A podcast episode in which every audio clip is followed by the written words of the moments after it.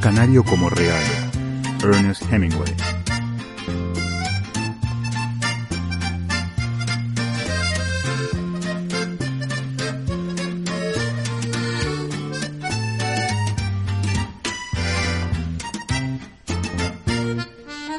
El tren pasó rápidamente junto a una larga casa de piedra roja con jardín, y en él cuatro gruesas palmeras, a la sombra de cada una de las cuales había una mesa. Al otro lado estaba el mar. El tren penetró en una hendidura cavada en la roca rojiza y la arcilla, y el mar solo podía verse entonces interrumpidamente y muy abajo, contra las rocas.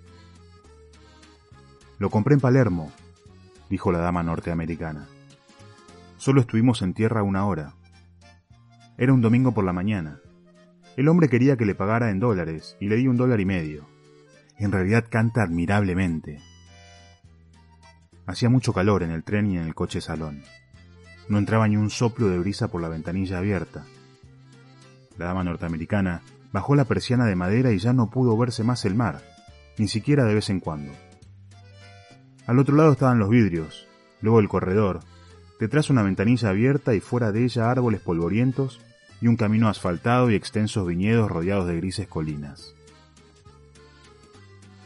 Al llegar a Marsella veíamos el humo de muchas chimeneas. El tren disminuyó la velocidad y entró en una vía, entre las muchas que llevan a la estación. Se detuvo 20 minutos en Marsella y la dama norteamericana compró un ejemplar de The Daily Mail y media botella de agua mineral Evian.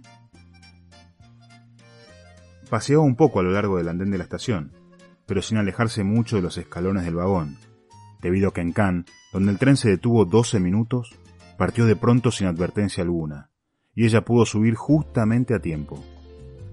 La dama norteamericana era un poco sorda, y temió que se dieran las habituales señales de partida del convoy y ella no pudiera oírlas. El tren partió, y no solo podían verse las playas de maniobras y el humo de las grandes chimeneas, sino también hacia atrás la propia ciudad de Marsella y el puerto, con sus colinas grises en el fondo y los últimos destellos del sol en el mar. Mientras oscurecía, el tren pasó cerca de una granja incendiada. Había automóviles detenidos en el camino y desde dentro del edificio de la granja se sacaban al campo ropas de cama y otras cosas. Había mucha gente contemplando cómo ardía la casa. Era ya de noche cuando el tren llegó a Aviñón. La gente dejó el convoy. En los kioscos los franceses que volvían a París compraban los periódicos del día. En el andén habían soldados negros. Llevaban un uniforme castaño, eran altos, y sus rostros brillaban bajo la luz eléctrica. El tren dejó Aviñón y los negros quedaron allí, de pie. Un sargento blanco de baja estatura estaba con ellos. Dentro del coche cama el camarero había bajado las tres literas de la pared y ya estaban preparadas para dormir. La dama norteamericana no durmió durante la noche, porque el tren era un rapid, que iba a gran velocidad, y ella temía durante la noche. La cama de la dama norteamericana era la que estaba más cerca de la ventanilla. El canario de Palermo, con una manta extendida sobre la jaula, estaba fuera del camarote, en el corredor que lleva al lavabo. Fuera del compartimiento había una luz azulada. Durante toda la noche el tren viajó muy velozmente, y la dama norteamericana se despertaba esperando un accidente. Por la mañana el tren se hallaba cerca de París, y después de que la dama norteamericana salió del lavabo, muy norteamericana, muy saludable y muy de edad mediana, a pesar de no haber dormido, quitó la manta de la jaula y la colgó al sol, volviendo al vagón restaurante para desayunar. Cuando volvió al coche cama, las literas habían sido levantadas de nuevo y transformadas en asientos. El canario estaba acicalándose las plumas al sol, que entraba por la ventanilla abierta, y el tren estaba mucho más cerca de París. Ama el sol, dijo la dama norteamericana. Ahora, dentro de un momento, cantará. El canario siguió arreglándose las plumas y espulgándose. Siempre me han gustado los pájaros, dijo la dama norteamericana. Los llevo a casa para mi niña. Ahí está, ahora canta. El canario pió, y las plumas de la garganta permanecieron inmóviles. Bajó el pico y comenzó a espulgarse de nuevo. El tren cruzó un río y pasó a través de un bosque muy cuidado. El tren pasó por muchos de los pueblos de las afueras de París, Había tranvías en los pueblos y grandes cartelones de propaganda de la Belle Jardinière, Dubonnet y Pernod en los muros y paredes cerca de los cuales pasaba el tren. Todos los lugares por donde éste pasaba tenían el aspecto de no haberse despertado todavía. Durante unos minutos no escuché a la dama norteamericana que estaba hablándole a mi esposa. ¿Su esposo es también norteamericano? preguntó la dama. Sí, dijo mi mujer. Ambos somos norteamericanos. Creí que eran ingleses. Oh, no. Será tal vez porque llevo tirantes. Había empezado a decir tiradores, pero cambié la palabra al salir de mi boca, para mantener mi lenguaje de acuerdo con mi aspecto de inglés. La dama norteamericana no me oyó. Realmente era completamente sorda. Leía en los labios, y yo no la había mirado para hablar. Miraba afuera, por la ventanilla. Continuó hablando con mi esposa. Me alegro de que sean norteamericanos. Los hombres norteamericanos son los mejores maridos, estaba diciendo la dama norteamericana. Por eso dejamos el continente. ¿Sabe usted? Mi hija se enamoró de un hombre en Bibi. Se detuvo. Estaban locos, sencillamente. Se detuvo de nuevo. La saqué de allí, por supuesto. ¿Logró soportarlo?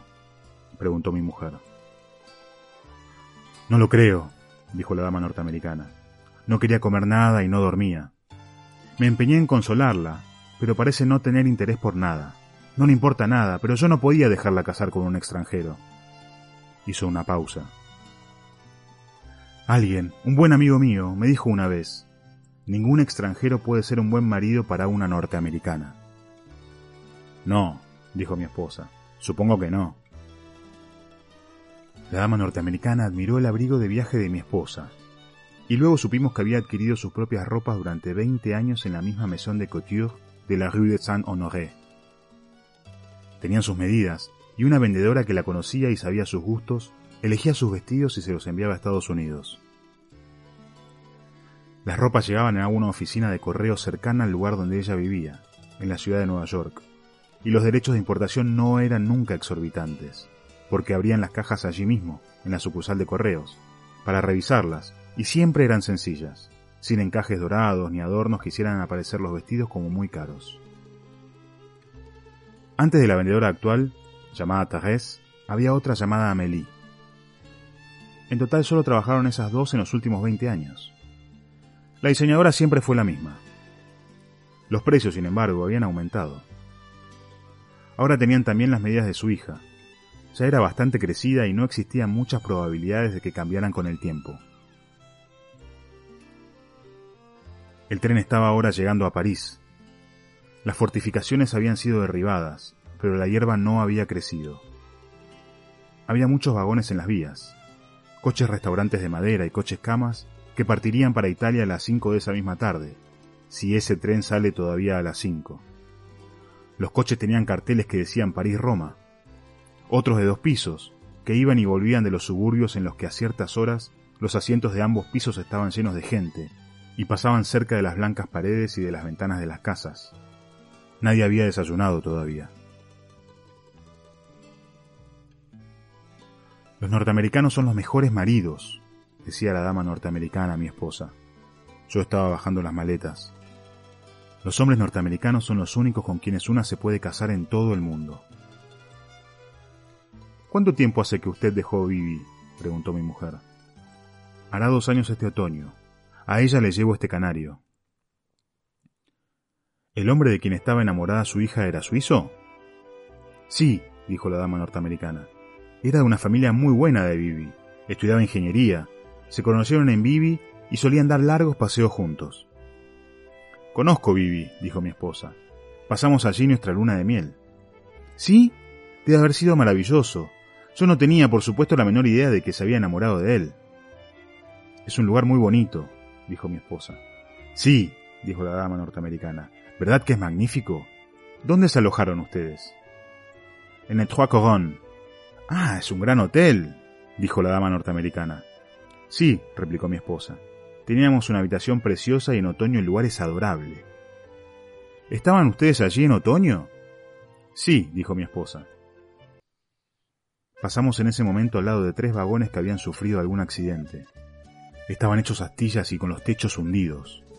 Miren, dije, debe haber sido un accidente. La dama norteamericana miró y vio el último vagón. Toda noche tuve miedo de que ocurriera alguna cosa así, dijo. A veces tengo horribles presentimientos. Nunca más viajaré en un rapid por la noche. Debe haber otros trenes cómodos que no viajen con tanta rapidez.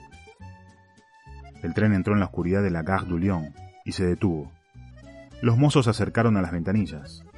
Pronto nos encontramos en la turbia largura de los andenes y la dama norteamericana se puso en manos de uno de los tres hombres de la Cook, que dijo, Un momento, señora, buscaré su nombre. El mozo trajo un baúl y lo colocó junto al equipaje. Ambos nos despedimos de la dama norteamericana, cuyo nombre había encontrado el empleado de la agencia Cook en una de las hojas escritas a máquina, que sacó de entre un manojo de estas y que volvió a poner en su bolsillo. Seguimos al mozo con el baúl, a lo largo del prolongado andén de cemento que corría al lado del tren. Al final había una puerta de hierro y un hombre nos tomó los billetes. Volvíamos a París para establecernos en residencias separadas.